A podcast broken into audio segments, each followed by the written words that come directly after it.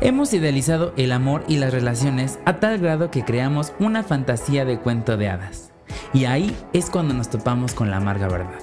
Hola, soy Dani y esto es The Bitter Truth, un espacio 100% LGBT, donde hablaremos de amores, desamores y todo tipo de relaciones, endulzándolo todo con risas, humor y una pizca de jotería.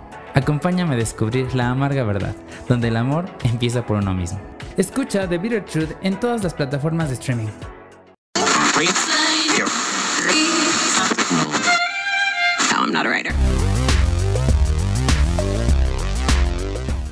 Autoaceptar tu sexualidad no es tarea fácil. Salir del closet tampoco. Tenemos historias que pueden ayudarte o inspirarte. Bienvenidos al podcast No, Soy, moda.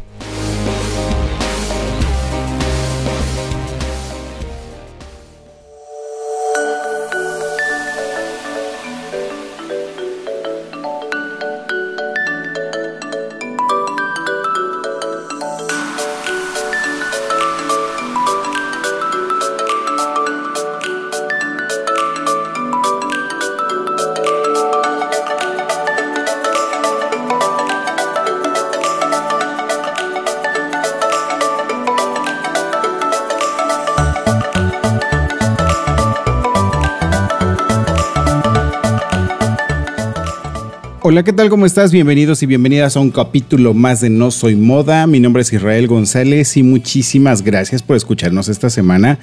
También muchísimas gracias por haber escuchado nuestro capítulo anterior y, bueno, todos los comentarios que me han hecho llegar. Vaya que, que sí ha ha movido demasiado este capítulo. Es un capítulo muy especial con mi madre, una plática la cual yo le pedí que fuera una plática honesta y este y pues creo que así fue. Fue una plática muy sincera, una plática que vamos, que ni yo me la esperaba de esa forma, ¿no? Entonces vale muchísimo la pena. Hay muchísima opinión por parte de, de mi madre. Pero sobre todo y lo más importante, hay una opinión desde el punto de vista de, una mamá, de una persona homosexual, cómo vivió todo ese proceso. Híjole, bastante bueno. Hay dos, tres cosas que de pronto hace que se nos quiebren la voz, pero, pero bueno, lo logramos superar. y el día de hoy, eh, digo, tampoco es la excepción, tenemos un programa muy especial. El día de hoy tenemos a un chico de 32 años, es licenciado en Administración de Empresas, es enfermero general, cantante de ópera y música sacra tiene aparte un negocio de computación y tecnología y este pues bueno nada más decíamos que le hace falta vender este tamales los domingos él es Ignacio Galicia Ignacio bienvenido a No Soy Moda muchas gracias y sí pues nada más falta el, este, vender los tamales lavar planchar ajeno sí pues hay que hay que hacerle de todo en esta vida hay que como como diría un amigo, no hay que meter los huevos en una sola canasta. Ándale, hay que diversificar. Y pues bueno, vamos a iniciar. Eh, ¿Cómo defines la personalidad de Ignacio? Ay, pues soy muy extrovertido. Eh, demasiado platicón. Porque pues también tengo déficit de atención con hiperactividad. Entonces eso es algo que me ha caracterizado mucho el, el ser muy hiperactivo. Hablo mucho, soy una persona muy inquieta, muy dinámica y soy muy abierto, pero también he aprendido a, controlar esa apertura con las personas. Ok, ¿a qué te refieres con controlar la apertura? Pues mira, eh, muchas personas pues no toman a bien que les cuentes cosas de tu vida o que seas muy abierto con tus cosas, preferencias, cualquier tipo de, conversación que a mucha gente no le puede llegar a, agradar. Hablando de, de, parte de lo que te dedicas, dices que eres cantante de ópera y música sacra. Eh, me imagino que el tema de la música sacra va en torno a este, la religión, a la iglesia. Así es. Ok.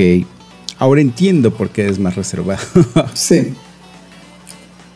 Oye, una pregunta. ¿Cuál es tu identidad sexual? Yo soy homosexual. Ok. Pregunta clave. ¿Eres o elegiste ser homosexual?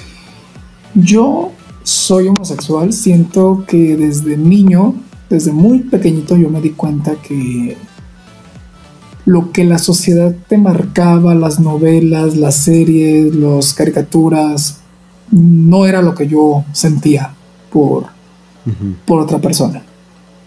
A mí siempre me llamó mucho la atención los niños, desde muy chiquito. Eh, fui una persona de mente muy abierta, muy temprana edad, en cuestión de que yo me crié con pura gente grande. Siempre fui el niñito de la casa y pues escuchaba cierto tipo de conversaciones, veía cierto tipo de cosas en las cuales eh, yo comprendía, mas no entendía el porqué de.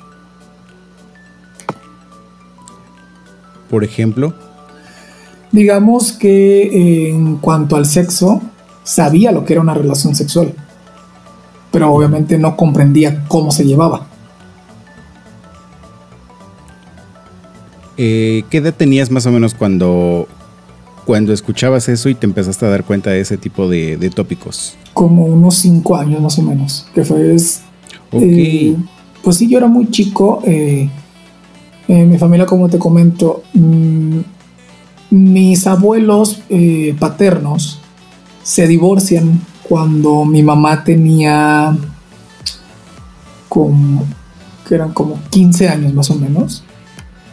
Entonces, eh, pues ella se hizo cargo de sus hermanos y cuando ella cumple 21 años, pues nazco yo, pero ya existían mis tías y mis tías tenían 8, 9, 11, 12 años. O sea, eran niñas también en ese, en ese momento. Pero cuando yo cumplo 5, ellas empezaban a ser adolescentes. Entonces, cuando uno es adolescente. A esa información. Sí, porque para, cargaban conmigo para todos lados. Porque cuando mi mamá trabajaba, mi papá también trabajaba, ellas eran las que me cuidaban. Entonces, una tenía 14 y la otra tenía 16. Entonces, sí se escucharán un poco grandes, pero al final de cuentas, pues la madurez todavía no está. Sí, claro. Eh, ¿Actualmente te encuentras fuera del closet? Sí. ¿A qué edad saliste del closet? Ya sí 100% a los 27 años. Ya fue un poco grande. ¿Qué es el 100%? Que ya lo sabía tanto mis padres, mi familia, mis amigos, todo mundo y cualquier persona que me lo preguntara, no lo ocultaba. Oh, ya, ya, ya. Oye, y cuéntame, ¿cómo es tu familia? ¿Por cuántas personas está conformada? Pues mira, por parte de mi familia, sí pues mi círculo completo son mi mamá, mi papá, mi hermano y yo, nada más. Ok. ¿Cómo te llevas con ellos?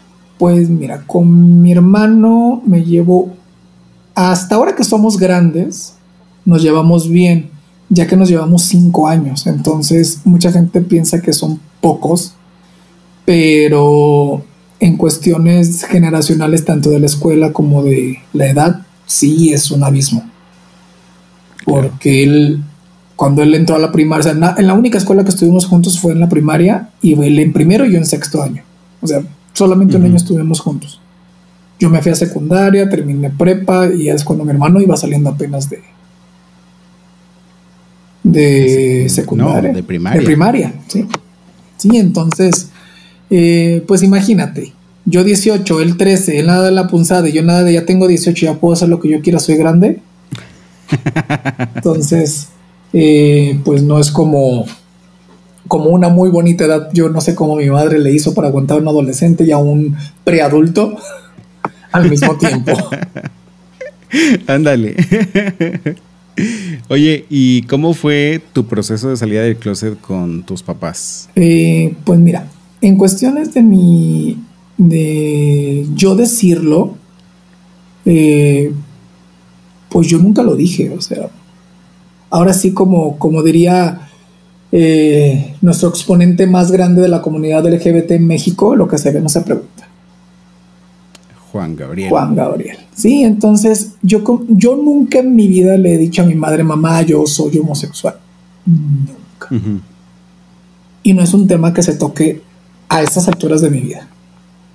O sea, a, el, a principios del mes puse el fondo de, de la bandera en Facebook y mi mamá me dijo que porque lo había puesto, que, ah, porque aparte de, de cantar ópera, doy clases de canto a niños. Entonces, lo primero que es que recuerda que tú das clases a niños y tienes una reputación. Entonces, pues es como la manera de querer hacerla entender. Dije, ok, es un proceso, es un poco complicado para ella también. No han sido muchos años en los que yo esté fuera del proceso con mi familia, como para, digamos, como tener la creencia de que mi mamá va a aceptarlo todo desde un principio, ya que pues también ella es una persona muy religiosa.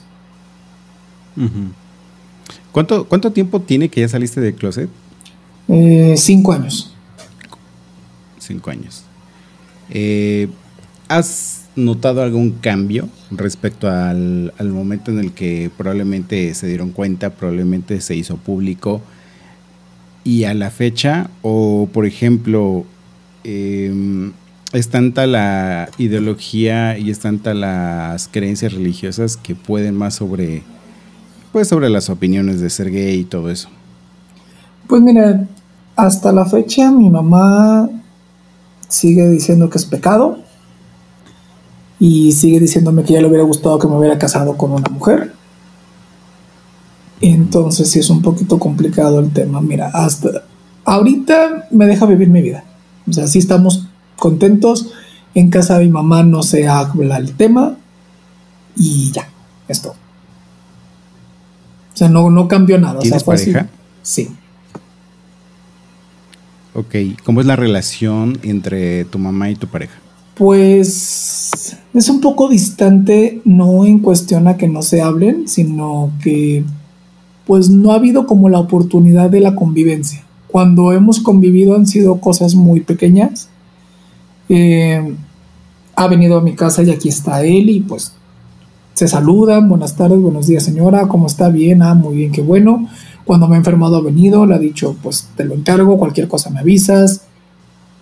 Hasta ahí. Eh, hay un, digamos, como un... Pues es que no le puedo decir problema, más bien una situación. Mi hermano ya está casado. Entonces, mi mamá siempre anheló tener una hija. Y busco esa hija en mi cuñada, cosa que mi cuñada es una mujer muy complicada en carácter. Es de las que no le gusta ayudar, no le gusta que le ayude, no le gusta nada, no le gusta caminar, no le gusta comer, no le gusta nada. O sea, no le agrada a las personas. Y lo externa, o sea, ni siquiera es así como que nada más lo, hace algún gesto, ¿no? Ella lo externa. lo hace ver. No, no, no, lo externa completamente. Entonces mi mamá pues sí se decepciona mucho y ella y sigue y sigue y sigue y mira y yo, mamá es que mira, no es tu hija, mamá, pero es que yo la quiero mucho. Pues sí, mamá, pero no hay manera de que de que ella pues vaya a cambiar contigo.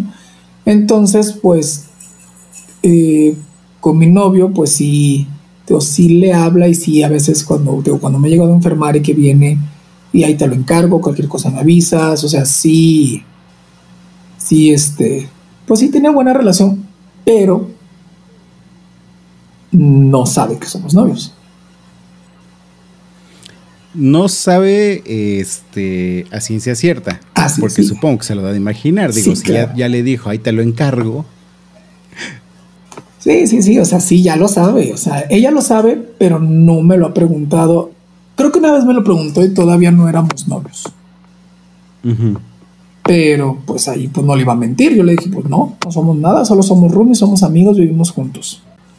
Pregunta, pregunta clave, pregunta incómoda por así decirlo, es, eh, ¿tú necesitabas estar fuera del closet?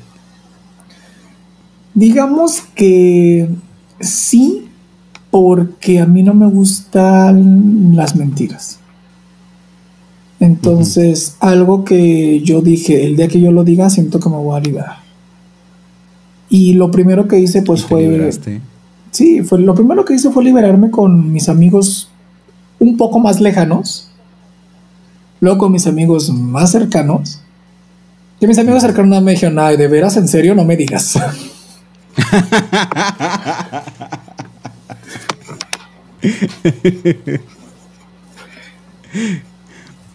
ok, supongo que lo que fuiste fue trabajando el terreno, pues para, para ir revisando, ir calando la reacción de la gente, ¿no? Sí, entonces ya después de eso fue con mi familia un poco más lejana. Y luego con mi familia más cercana y al final con mi mamá. O sea, a mi papá nunca se lo he dicho.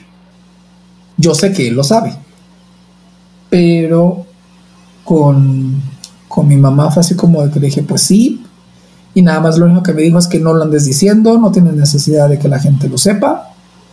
¿Qué opinas respecto a esa esa frase o esa expresión en la que muchas veces nos dijeron los adultos, es que no hay necesidad de que te exhibas, no hay necesidad de que lo digas, no hay necesidad de que la gente lo sepa.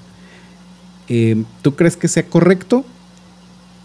¿O tú crees que sea lo apropiado? Yo digo que es circunstancial. Eh, lamentablemente seguimos viviendo en un país muy machista, muy doble moral y muy cerrado en el cual habrá personas que no le agrade la idea. Aunque no lo externen, sí puede llegar a pasar todavía el hecho del, digamos ahora sí, como del rechazo y pues de la discriminación. Entonces es por el cual que siento que mi madre lo hace por, pues digamos ella por protegerme y por no verme sufrir. ¿Para ti es necesario ocultarlo? No. ¿Por qué no? Porque, pues, al final de cuentas soy yo, es mi esencia, es mi ser, y si las personas van a estar conmigo, pues, siento que deben de saber quién soy, cómo soy y qué me gusta. Porque al final de cuentas, no porque yo lo diga, es, es digamos, como, como en el tema de la comida. O sea, yo te voy a decir, ¿sabes qué? A mí no me gusta el aguacate y no me gusta eh, el mamey y no me gusta eh, el café oscuro y no me gusta, o sea, cierto tipo de cosas. Entonces, pues la gente ya no me va a ofrecer un café oscuro, no me va a ofrecer aguacate, no me va a ofrecer mamey. Entonces, si las personas lo saben, no van a tener conversaciones de, ah, mira, fulanita de tal está muy bonita, o ah, mira, fulanita deberías de... Porque lo saben. Claro, claro. Entonces yo siento que es por eso. De hecho, justamente tenía yo esa pregunta, de que si en algún momento alguien te habría sugerido el, clásico, es que no has probado otras cosas o es que no has probado con otras personas, ¿alguien te, te, te hizo esa sugerencia? Sí. No, y claro que sí probé, claro que tuve novias, o sea, viví en un tiempo en el que... viví en un tiempo en el que pues todavía era muy... Si ahorita es complicado, pues hace 15 años era más complicado. Entonces, yo de, adolescente decía que cuando yo fuera grande se me iba a quitar. Y pues no, mi ciela, esto no pasó. Llevamos lucha y lucha y nomás no se puede. No, no, no hay manera. Entonces, pues, pues sí, cuando me dicen es que, pues sí, sí probé. O sea, y a mí no me pueden venir a decir de que es que nunca has estado con una mujer. Pues sí. Sí lo he estado y ahí me di cuenta que, pues no. De hecho, eso, te iba a preguntar. ¿Cómo supiste que te gustaban las personas del otro sexo? Pues mira, eso siempre, lo, este siempre lo he sabido. Sí, siempre lo he sabido desde niño. Eh, pero pues lamentablemente como, como la sociedad te hace vivir o te hace creer qué es lo correcto, qué no es lo correcto.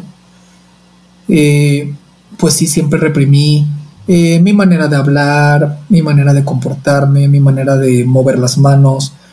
Y no es porque sea muy afeminado, sino por el hecho de que no me comportaba como la sociedad en la que yo me movía lo hacía. Entonces también ese es un tema que digo, yo no soy soy clasista ni elitista ni mucho menos porque no tengo los argumentos para, para hacerlo y no digo que esté bien serlo, pero sí digamos que tengo un poquito de conflicto con el nivel sociocultural de las personas. Hablando de ese, nivel sociocultural eh, y clasificándolo en niveles, ¿cuál es el nivel que podría estar más en contra de la orientación sexual de las personas? Digamos que el nivel sociocultural eh, bajo, porque pues, no, hay tanta información, o más bien no están como familiarizados a buscar información. Ellos pues seguían en lo que las demás personas dicen, en lo que el Facebook dice, en aquellos ayer lo que la televisión decía. Entonces siento que, que si no te informas y que si no lees o que si no te gusta que te den información, porque también mucha gente es muy cerrada de yo digo que eso está mal y no, y vamos a lincharlos y quemarlos en leña verde, pues sí es como, como muy, muy complicado, porque mira, te lo digo porque el nivel socioeconómico no, no tiene nada que ver. Yo me he movido en ámbitos con personas de extractos socioeconómicos muy bajos hasta el polo opuesto. O sea, con personas de extractos socioeconómicos muy altos de aquí de Guadalajara tú te mueves en el ámbito religioso, en el ámbito de la iglesia, eh, quiero pensar que es en el ámbito de la iglesia católica, y, y hay una pequeña parte de esa iglesia que convoca a marchas en pro de la familia, pero en contra de nosotros, este, en pro de, de los niños pero no van a, realizar trámites de adopción. Contra de las adopciones homoparentales, pero vuelvo a lo mismo, no van ellos a hacer sus trámites de adopción. Em, ¿Tú qué opinas, siendo que tú trabajas en, en, esa, en ese círculo? Mira, qué bueno que lo mencionas y me pasó una situación muy chistosa. Hace unos años eh, falleció una tía muy querida mía, hermana de mi mamá, que es con la que tengo que, que me crié. Y ese día que falleció yo estaba cantando una misa, precisamente. Y yo no sabía de quién era la misa. A mí nada más me dijeron, vente a cantar la misa. Ok, voy, canto la misa, termina la misa. Y al final de la misa se acerca una monja y dice, ah, pues vamos a tomarnos una foto. Y yo veo que se están tomando fotos y salen con un letrero de Frente Nacional por la Familia. ¡Sas! Y pues me acerqué a la persona que... No, no, me acerqué con la persona que me invitó a cantar y le dije, en tu vida me vuelvas a invitar algo de esto. Tú sabes lo que soy y la ideología que tengo. Y si lo hice ahora sí, que Dios me perdone, pero lo hice por dinero. Ok. Entonces, digamos que en cierto tipo de eventos, ahora sí es más que nada por dinero y no tanto por devoción. Porque al final de cuentas también es un negocio que yo tengo. Que es algo de lo que también me da mis gustos y mis lujos. Entonces, sí es un tema muy complicado. Yo sí quiero adoptar, igual que mi novio, queremos adoptar. Entonces, pues yo no puedo estar en contra de ellos en cuestiones de, digamos, como de ataques. Porque yo no quiero hacer lo que no me gusta que me hagan. Entiendo que esa es su ideología, entiendo que ellos así piensan, y que va a ser muy complicado cambiarlo. Tengo una compañera de la universidad que hace poco vi una de sus fotografías en Facebook apoyando el, el no aborto, el que las mujeres eh, y los hombres tienen que casarse, que esa es la familia y, y digo, ok, tienes 32 años, tienes esa ideología, pues sí, porque así es su familia y así es eh, como te lo vuelvo a repetir, la doble moral y no dejando en fuera que vivo en Guadalajara, tierra donde se dan los hombres, unos con otros. Con otros. sí, sí, eso de te fuiste a Guadalajara nada más a hacerte homosexual. No, señora. Su hijo ya era así, aquí vino a liberarse. Ándale, exacto. Sí, entonces, eh, digo, esa es mi postura. Yo no puedo, yo, algo que está dentro de mi filosofía de vida es no hagas lo que no quieras que te hagan. Entonces, pues no puedo hablar mal de ellos porque yo no quiero que ellos hablen mal de mí. Ok. Regresando un poco a tu familia, eh, pregunta, ¿tu hermano sabe? Sí, desde que éramos niños. ¿Cómo, ¿Cómo, lo supo él? Ok, desde que era niño, es interesante. ¿Cómo lo supo? Pues, como te digo, son años que nos llevamos. El, cuando yo empecé a, entrar al, al, mundo del amor, que tendría yo como unos 14 años, pues él tenía 9. Entonces él se daba cuenta de las cosas que yo hacía, de las cosas que yo veía. Él ya razonaba cierto tipo de cosas. Y él me lo decía, ay, eres Jotito. Y yo le decía, sí. Y con él nunca tuve que llegar a decirle, hermano, soy homosexual. Él siempre lo supo. Siempre fuimos muy unidos desde niño, yo lo cuidaba, yo era mi niño. O sea, yo le cambié los pañales, yo le daba de comer, yo lo cuidaba cuando estaba enfermo porque mis papás trabajaban. Entonces, yo, y es mi único hermano. Entonces tengo un lazo muy fuerte con él. Eso, influye demasiado. Sí. De hecho, dormimos juntos hasta que yo tenía 16 años. O sea, cuando él cumplió 11, eh, ahí dejamos de dormir juntos y él, cada quien se fue a su cuarto. Actualmente, eh, ¿él cómo se lleva contigo? ¿Cómo se lleva con tu pareja? Que vamos, tu pareja es en este momento tu familia. ¿Cómo pues se lleva con tu familia? Se la lleva bien, se hablan bien, platican, no son los mejores amigos, no son... Eh, no llevan una relación de cuñados. Ajá. Eh, porque digamos que para empezar, vivimos muy lejos uno del otro. O sea, vivimos a casi una hora de distancia. Entonces, eh, yo vivo en una salida de la ciudad y él vive en otra salida de la ciudad. Entonces, sí es algo muy complicado en la convivencia. Y pocas veces ha venido a mi casa, pero se la lleva bien con, con mi novio. Vamos a un corte y ahorita que regresemos, me encantaría conocer la historia que tienes con tu, con tu novio, pareja, esposo, no sé. Vamos a definirlo ahorita que regresemos, ¿sale? Ok.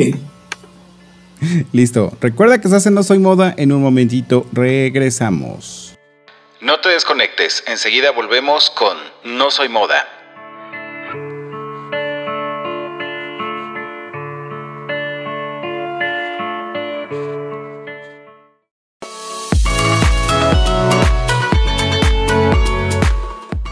pluma, sin pluma, con traje o bata, fitness o geek, todos cabemos en este espacio. Estos somos tu espacio LGBT para conversar entre amigos. Acompáñanos en vivo todos los viernes a las 21 horas en nuestro canal de YouTube Estos Somos, conducido por Daniel Tinajero e Israel González.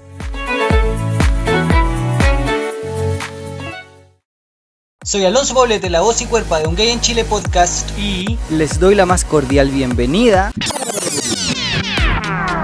a Un Gay en Chile podcast, donde encontrarás testimonios e historias de vida, reflexiones. No estás sole, somos muchas personas como tú, diversas y disidentes, comunidades y cultura LGBTIQA+. Bienvenidos a Un Gay en Chile podcast. Búscanos en Spotify, Apple Podcast o en tu plataforma de podcast favorita. Busca Un Gay en Chile podcast. Hey, ya estamos de regreso. Esto es No Soy Moda.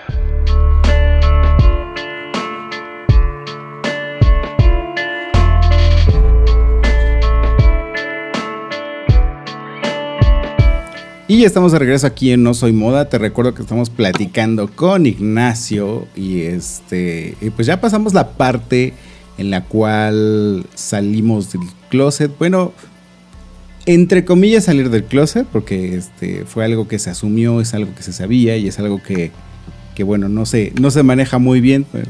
son, son temas y situaciones que poco a poco se irán manejando y construyendo. Pero la segunda parte de tu historia es precisamente con, con tu pareja. ¿Son parejas, son esposos, son novios? ¿Cómo lo defines tú? Pues lo defino como novios. Ok. ¿Cuánto tiempo llevan juntos? Mira, la historia. Ahora sí, como que vámonos por el principio. Ok. Todo comenzó en 2008. Él y yo nos conocimos en la universidad. Y bueno, estudiamos diferentes carreras, pero en la universidad en la que nosotros estudiamos pedían una clase de paraescolar. Este paraescolar era eh, escoger una clase de arte o deporte. Entonces, pues escogimos clase de coro y ahí nos conocimos lo vi, me vio, me gustó, hasta ahí. Sí sentí como algo diferente. Porque pues yo ya había visto a otros hombres, entonces sí fue algo como que dije, ok, con él siento algo diferente. Y bueno, pues así empezamos a platicar, yo le empecé a preguntar que por qué él no había ido, porque yo ya estaba en la clase de avanzados. Entonces me platicó pues como su historia de que él entró un cuatrimestre antes, pero él estaba en la clase de principiantes y como la clase de principiantes se disolvió, pues lo pasaron a la clase de avanzados. Y ahí lo conocí, empezamos a platicar y le pregunté, ¿y a ti te gusta todo este tipo de música? Porque en el coro lo que nosotros veíamos es ópera y música sacra. Entonces, para que unos muchachos de 18 años les gusta ese tipo de músicas porque ya lo traen desde muy niños o lo practican desde muy niños o su familia se dedica a eso. Entonces me dice, no, bueno, sí, pero no es como mi hit. O sea, mi fuerte es otro tipo de música. Me lo dijo muy apenado. pero ¿cuál? Dije, te va a salir con que rock pesado o, no sé. Me dice, ah, es que me gusta mucho la música, sí, la música de Disney. Y así como de, ah, ok.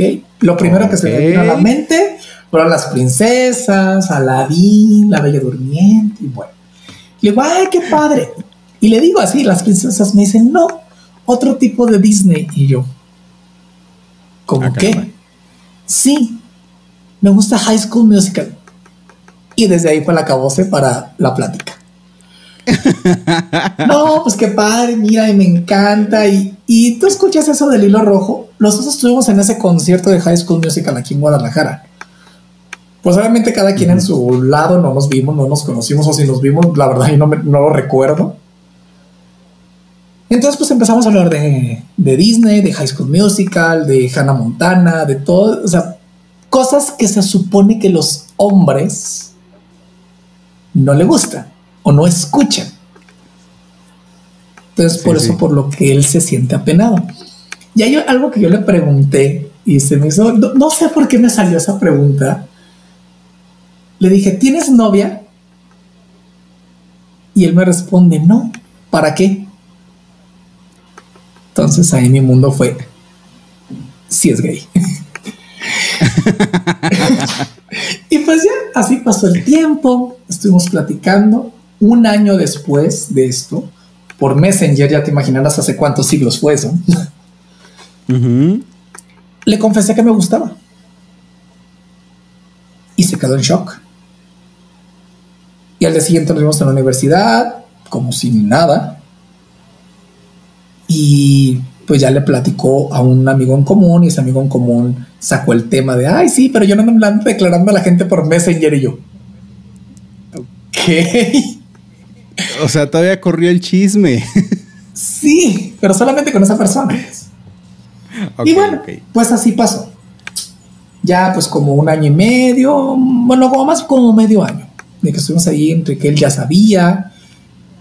Y después de esto, eh, te estoy hablando que pasaron,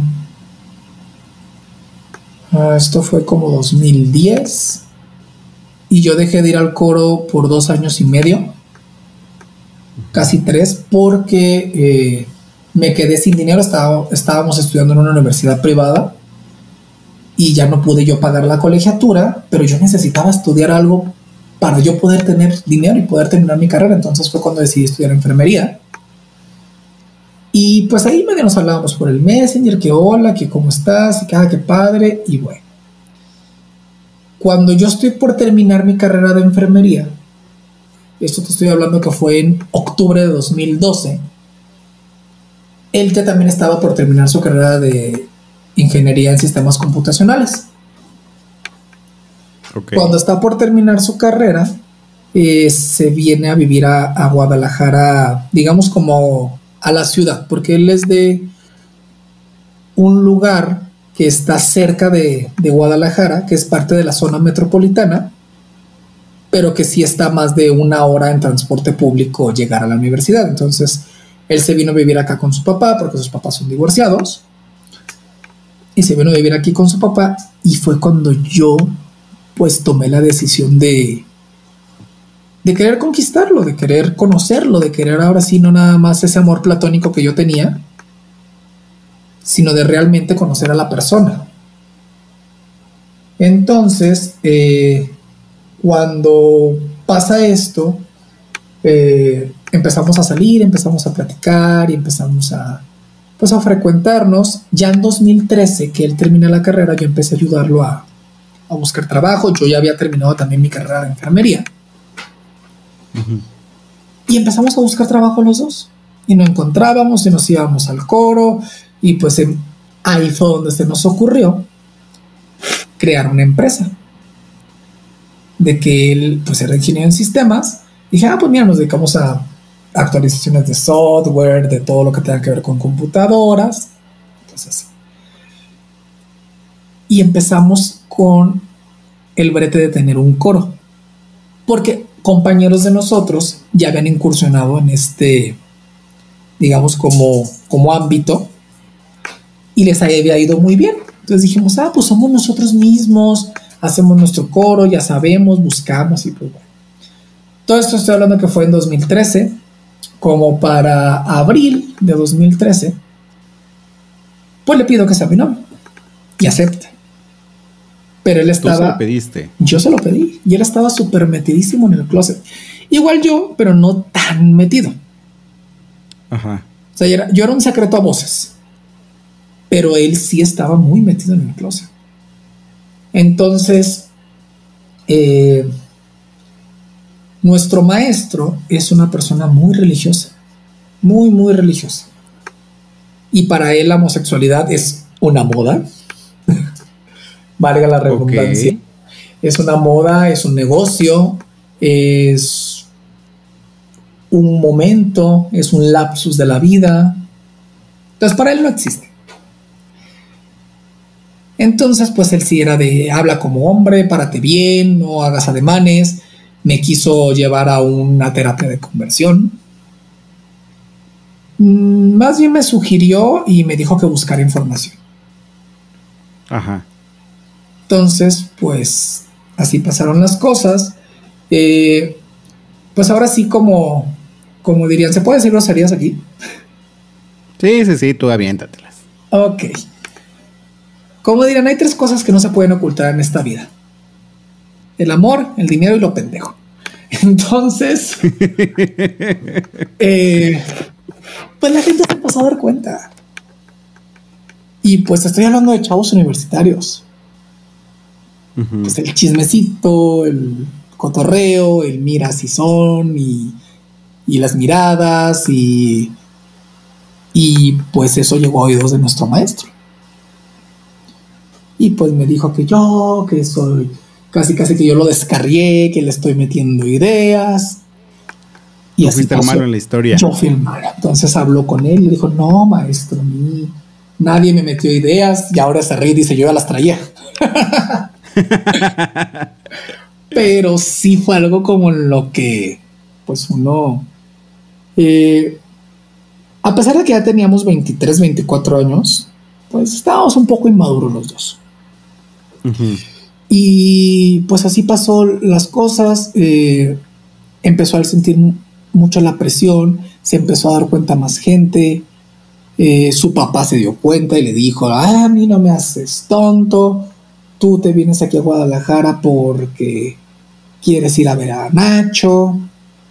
Entonces, pues, eh, él se asustó mucho, mucho, mucho, mucho y de un día para otro me bloqueó del teléfono, me bloqueó de Facebook, me bloqueó de WhatsApp. Y dos días después de eso me lo encuentro en un evento que cantamos en la universidad. Y le dije, ¿qué onda? ¿Qué pasó? Nada. Oye, pero pues necesito platicar. ¿Qué está pasando? Me mandó un mensaje y me dice, te veo mañana en mi casa, en la noche. Pues ahí voy a su casa y algo que él tiene es muy expresivo con los ojos y no sabe echar mentiras. Entonces, él me dijo, es que ya no te puedo ver, ya no quiero, yo ya no puedo con esto, pero no me volteaba a ver. Y pues no, ya no quiero, ya no quiero, ya no quiero. Ok, me di la vuelta y me fui. Así pasó el tiempo. Eh, a los dos, como al mes y medio más o menos, él anduvo con una niña eh, de 17 años que ella estaba enamoradísimo, enamoradísima él, bueno, más bien ella de él. Ajá. Y pues ahora sí como de, como se dice mucho por taparle el ojo al macho, y también él por conocerse y descubrirse, saber qué se sentía para darse cuenta, aceptó que fueran novios. Fueron novios, duró un año, un mes. Después de que ella terminó la relación con él, bueno, más bien él la terminó a ella, ya existía una persona en su vida que lo manipulaba y que ella estaba enamorada de él. Entonces esta persona yo la conocí primero que él. Eh, yo le platiqué nuestra historia sin saber en la vida que ella lo iba a conocer. Entonces la empezó a manipular, una persona muy tóxica, demasiado tóxica. Cuando él termina con esta chica, eh, tuve algo, yo siempre lo he dicho que tengo una conexión muy fuerte con, él. Eh, yo ese día no recuerdo que tenía algo muy importante que tenía que hacer. Me levanté de la cama y sentí como si me hubieran noqueado. O sea, de estar haciendo nada. Y me quedé dormido y empecé a soñar con él. Cosas que me decían que él ya había terminado con esta niña. Despierto y me vuelvo a quedar dormido y una voz me dice que si yo lo amo y le respondo a la voz que sí. Y que si regresaría con él y le decía yo a la voz que no, o que tal vez sí si todo fuera diferente. Y me pregunta al final la voz, ¿eres feliz? Le dije sí. Me despierto, acto seguido me meto a Facebook y efectivamente ya no eran novios.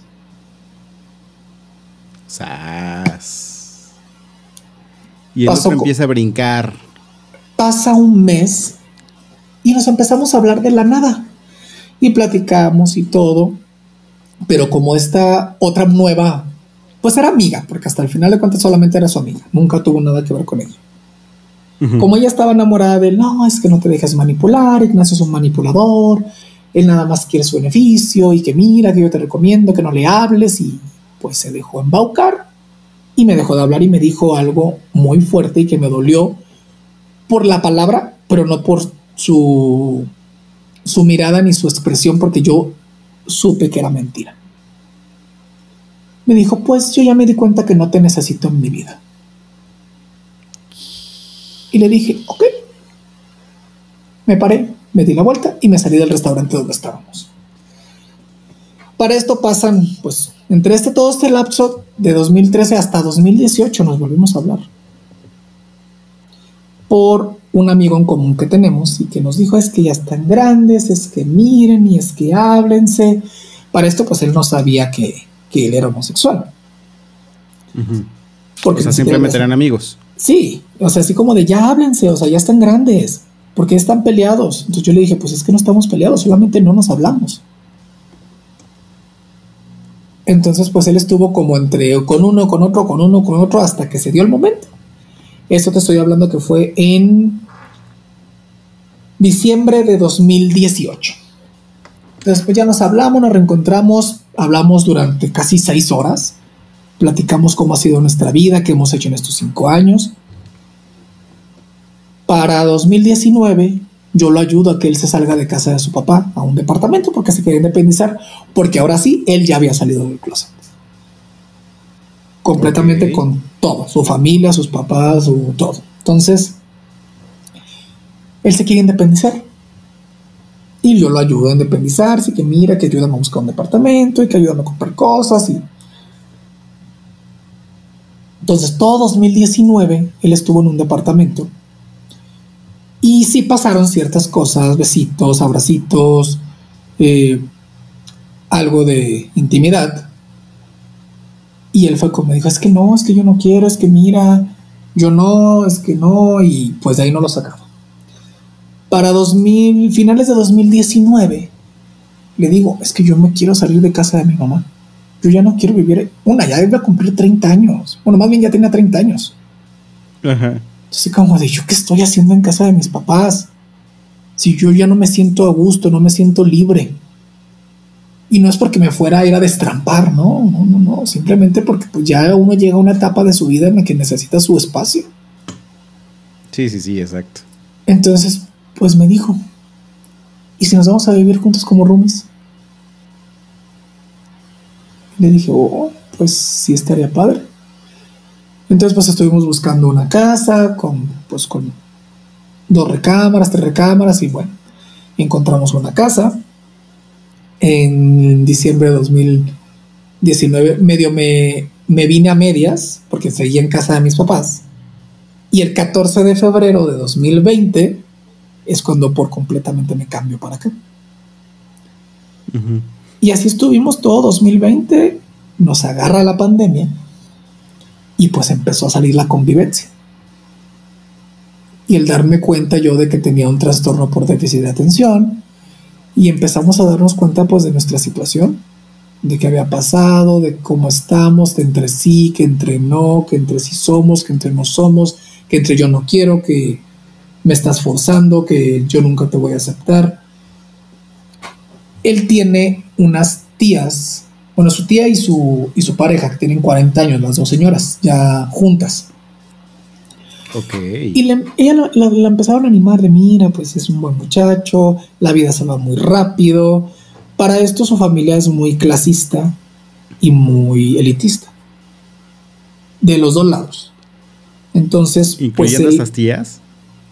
Eh, ¿Mandé? No, estas tías no, ¿Incluyendo estas tías? No, esas tías no. Entonces, eh, para empezar, yo soy de tez morena. Y toda su familia es blanca, rubia, de ojos de color.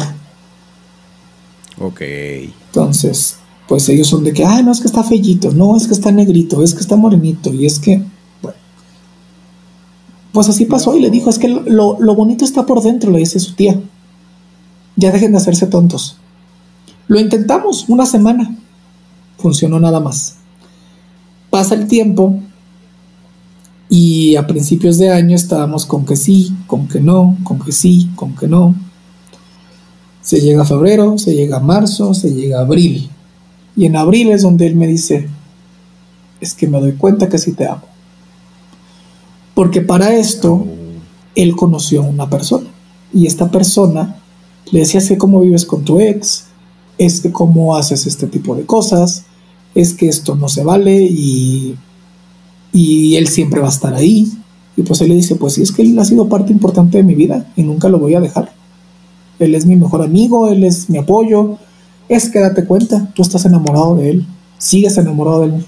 Y pues él decía que no, y que no, y que no. Pasa el tiempo y pues me dice que sí. Y medio empezaron a pasar cosas, medio empezó, para esto empezamos a ir a terapia con la psicóloga.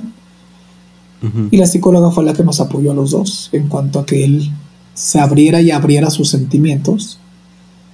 Y el cumpleaños en abril, yo cumpleaños en mayo, pero pues como te comento que yo trabajo en el sector público, estábamos en campaña política y no pudimos, no pude más bien yo celebrar mi cumpleaños y él tampoco. Entonces decidimos juntarlos. Y pues sí, que yo le decía, es que mira, tú me dijiste que me esperara, pero que ya me ibas a decir, que ya estaba seguro, pero pues yo necesito que, formalicemos esto, porque el que parezcamos no quiere decir que somos. Entonces el 11 de junio tuvimos nuestra fiesta. Y al finalizar la fiesta, cuando nos fuimos a acostar, porque se quedó una amiga a dormir aquí, yo me tuve que ir a dormir con él, me da un regalo en el cual venía un muñequito que yo siempre quise. Y adentro venía una carta. Una carta que dice, no quiero cometer errores. Y dice así. Desde hace 13 años que te conocí, supe que no serías solo una persona más en mi vida. Cinco años después, Comencé a descubrir lo que había perdido del mundo en mi adolescencia gracias a ti. Tuvieron que pasar un poco más de cinco años alejados de ti para darme cuenta de lo mucho que te necesito en mi vida. Y ahora, dos años y medio después de reencontrarnos, estoy seguro de que lo que tengo, de que lo tengo todo contigo y que me encantaría ser tu novio. ¿Aceptas? Y a un lado una frase que dice te amo. ¿Y usted qué contestó? Sí, hace. Primero lloré como Magdalena como media hora. Sí, claro. Lloré como Magdalena media hora y después le dije que sí. Y desde ahí, pues somos novios.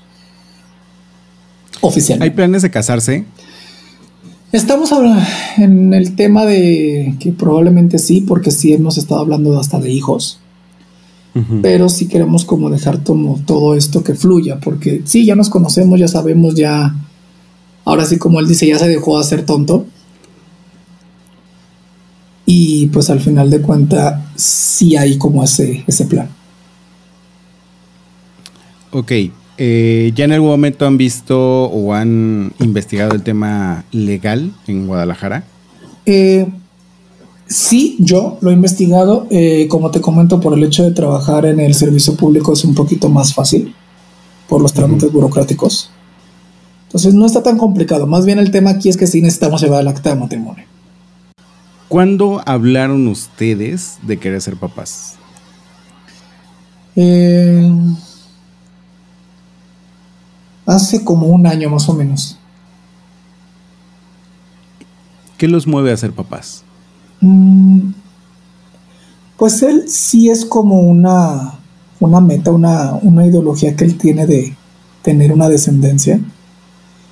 Y yo la verdad también es algo que, que siempre he anhelado. De hecho, algo que se me hace muy chistoso cuando estaba en la adolescencia que empezaba a buscar trabajos y que yo no hacía un currículum que iba y compraba la papelería una solicitud de empleo que decía, ¿cuál es tu meta en la vida? Y siempre ponía, casarme y tener hijos. Entonces, yo desde niño siempre he querido tener hijos. El tema del matrimonio no era tan fuerte porque es que yo decía, es que cómo me voy a casar con una mujer si a mí no me gustan las mujeres. Entonces no era muy opciones. sí, o sea, yo siempre decía, es que yo nunca me voy a casar, nunca me voy a casar, nunca me voy a casar, pero si nunca me voy a casar con una mujer. Pero eso yo no decía. Entonces, sí, el, ese tema, en la cantidad, sí hemos dicho que solamente uno, muy probablemente dos, pero hasta ahí. ¿Por adopción o por cualquier otro medio? Eh, a nosotros nos gustaría que fuera por, por medios, ahora sí como digamos, por medios naturales, pero la economía no está tan, tan buena como para hacer ese, tipo de procesos, ya que México no es legal. Entonces tendremos que irnos a otro país y pues sí es eh, un poco elevado, no es imposible, pero sí es elevado el tema de, de rentar un vientre, pero tampoco estamos cerrados a la adopción, porque también siento que es un acto más humanista rescatar a un niño y darle una muy buena vida. ¿Algún consejo para esas parejas que se están formando? Para que sepan precisamente llevar una relación ya larga, duradera, este y sobre todo honesta y real. ¿Qué, podrías aconsejarles tú? Pues el consejo que más le doy es que sí, pues sean honestos con sus parejas, porque al final son con la persona que van a compartir su vida. Que haya mucha comunicación y que si al final de cuenta esto ven que no está resultando, que sean lo más honestos posibles y se lo digan a su pareja. Para no caer en una infidelidad. Ok.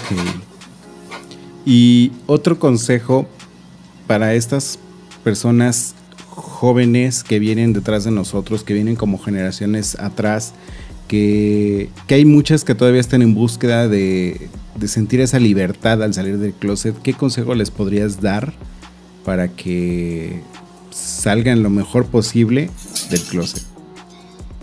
Que busquen ayuda, que no están solos, que no son la única persona así en la vida, que hay ocasiones en las que la sociedad te hace sentir lo que eres el único, pero no, que hay muchas personas iguales que nosotros y que nos podemos ayudar, que lean, que busquen, que se apoyen de sus seres queridos, llámese familia o amigos, que al final de cuentas son el, el soporte que vamos a tener al momento de enfrentar más bien de no de no, no decir nuestra, nuestra verdad, más bien de compartir nuestra vida. Porque la verdad siempre ha estado. Entonces, más bien compartir esta parte de ti hacia los demás. Ok. Amigo, muchísimas gracias por compartirnos esa esa parte bonita de ti este, y tu pareja, el hecho de que nos estés compartiendo tu relación, su relación de los dos, lo que están construyendo, sus sueños, eh, de verdad. Buscamos, como siempre lo hemos dicho, que este programa inspire y pues bueno, mejor, mejores testimonios para inspirar, pues ninguno, ¿eh? No, muchas gracias por la invitación. Eh, la verdad me sentí muy, muy a gusto. Al principio sí tenía un poquito como de, no de miedo, más bien de nervio. Te digo, no, no es muy difícil externar mi historia, pero sí un poquito de nervio en el cómo iba a ser. Pero la verdad me sentí muy a gusto. Ok, espero que te haya gustado y también a ti que nos escuchas, espero que también te haya gustado. Este es una historia bastante honesta de parte de Ignacio y pues bueno, Ignacio, muchísimas gracias. No, no hay que agradecer aquí. Espero y, a alguien le sirva tanto como varios de tus capítulos me han servido a mí. Perfecto, amigo. Muchísimas gracias. Y igual, eh, si, esta historia te gustó y sobre todo si quieres seguir escuchando más historias que te inspiren, eh, por favor, te dejamos un link en la descripción de este programa para que nos puedas apoyar con lo que gustes. Puede ser este, lo que tú quieras. Y esto es para continuar esta labor. Eh, ya se los comenté en el capítulo anterior. Eh, hacer podcast no deja dinero, de verdad no deja dinero. Pero sí hay que invertir un poco para que este, pueda llegar a más y más oídos este programa. Entonces, si, si está en tu corazón donarnos, adelante. Te dejamos el link en la descripción. Y de todas formas, gracias por escucharnos. Y este, recuerda que si estás en iTunes Podcast, por favor regálanos un comentario, cinco estrellas. Ya sabes, esto nos ayuda a llegar a más y más personas. Síguenos también, por favor, en nuestras redes sociales, en Instagram como no soy moda-podcast, en Twitter como no soy moda-p y en Facebook como no soy moda el podcast. También ya estamos subiendo los programas a YouTube. También nos puedes encontrar como podcast No Soy Moda. Próximamente estaremos generando contenido diferente para YouTube, ¿sale? Entonces suscríbete y mantente al pendiente también. Gracias por escucharnos, nos escuchamos la siguiente semana. Adiós.